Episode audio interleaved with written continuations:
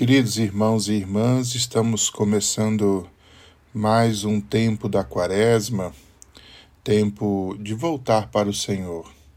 E este ano nós vamos seguir as meditações de São Tomás de Aquino para esse tempo tão frutuoso na vida da Igreja. Quarta-feira de Cinzas, São Tomás nos ajuda a refletir sobre a morte. Ouçamos o que nos diz então São Tomás? Morte.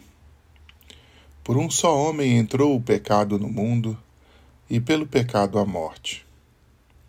Se por alguma transgressão o homem é privado de algum benefício que lhe havia sido concedido, o fato de ele perder tal benefício é a punição por seu pecado. Ora, em sua primeira criação, o homem foi dotado com tal benefício que, enquanto seu espírito permanecesse subjugado a Deus, as partes mais baixas de sua alma permaneceriam subjugadas à razão e o corpo à alma. Mas porque pelo pecado o espírito do homem se afastou de sua subjeção a Deus, seguiu-se que as partes mais baixas da sua alma deixaram de estar totalmente subjugadas à razão. Disso se seguiu tamanha rebelião das inclinações corporais contra a razão que o corpo não era mais totalmente subjugado à alma. Por isso seguiram-se a morte e todos os defeitos do corpo pois a vida e a integridade do corpo estão unidas e dependem disso, de que o corpo esteja totalmente subjugado à alma, como algo que pode ser aperfeiçoado se subjuga aquilo que o aperfeiçoa. Portanto, o que acontece consequentemente é que surgem coisas como a morte, a doença, e todos os outros defeitos corporais, pois tais infortúnios estão unidos à incompleta subjeção do corpo à alma. A alma racional é por natureza imortal. Portanto, a morte não é natural para o homem, uma vez que o homem possui uma alma. Ela é natural para o seu corpo, porque o corpo, já que é formado por coisas que na natureza são contrárias entre si, é necessariamente passível de corrupção, e é nesse sentido que a morte é natural para o homem. Mas Deus que criou o homem é todo-poderoso. Por isso, por um benefício que concedeu ao primeiro homem, ele removeu aquela necessidade de morrer que estava atrelada à matéria de que o homem era feito. Tal benefício foi, contudo, retirado através do pecado de nossos primeiros pais. A morte, portanto, é natural se consideramos a matéria de que o homem é feito, e é uma punição, uma vez que ocorre pela perda do privilégio pelo qual o homem estava preservado de morrer.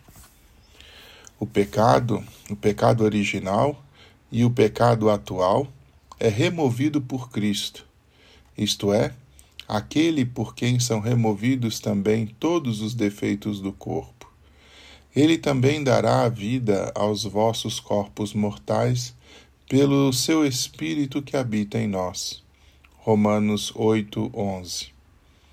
Mas, de acordo com uma ordem empregada por uma sabedoria que é divina, é no tempo que melhor convém que Cristo remove tanto um quanto o outro, isto é, tanto o pecado quanto os defeitos corporais. Ora, o que é certo é que antes de chegarmos àquela glória de impassibilidade e imortalidade que começou em Cristo e que por Cristo nos foi adquirida, nós devemos nos moldar segundo o padrão dos sofrimentos de Cristo. É, portanto, certo que a suscetibilidade de Cristo ao sofrimento deve permanecer conosco também por um tempo, como um meio de chegarmos à impassibilidade da glória pelo caminho que ele mesmo percorreu. irmãos e irmãs, diante desta bela reflexão de São Tomás de Aquino, no dia da quarta-feira de cinzas, nós estamos vendo que, como já dizia São João, o salário do pecado é a morte. A morte está para o nosso corpo, exatamente por conta é, da perda dos nossos dons preternaturais. Que são os dons preternaturais? Aqueles que nós tínhamos na criação e que perdemos por causa do pecado original. A ideia que São Tomás coloca aqui da necessidade do corpo estar subjugado pela alma, porque a alma deve estar subjugada a Deus, coloca dentro da nossa experiência também penitencial a necessidade de estabelecer um ordenamento, um caminho que possa corresponder com mais clareza à graça. Que caminho é esse? O caminho da docilidade à vontade de Deus. Porque é nos tornando obedientes a Deus que a nossa alma se torna excelente. E é na excelência da nossa alma que vamos nos tornar capazes também de dominar o nosso corpo.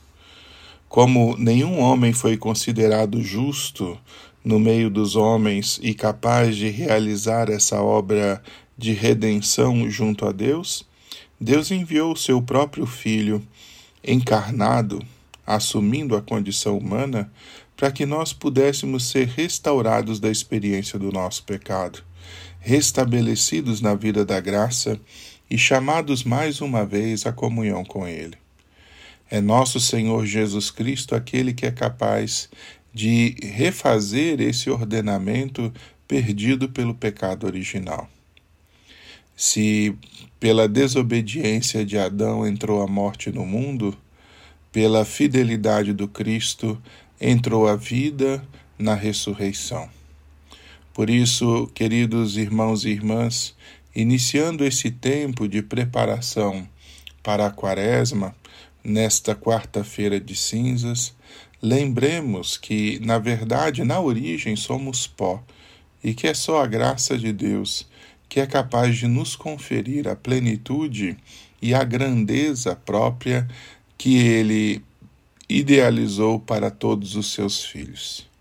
Sejamos então hoje chamados à docilidade, à obediência à vontade de Deus e, sobretudo, né, à vida em plenitude que vem de nosso Senhor Jesus Cristo, que venceu a morte. Oremos.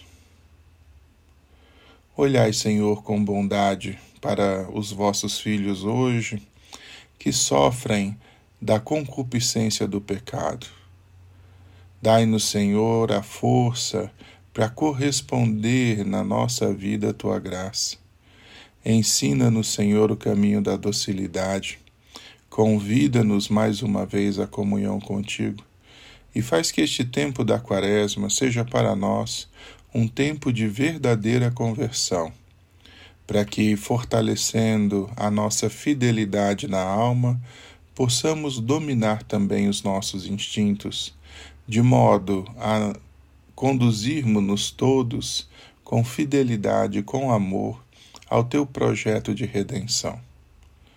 Vos pedimos tudo isso por Jesus Cristo, vosso Filho, na unidade do Espírito Santo. Amém.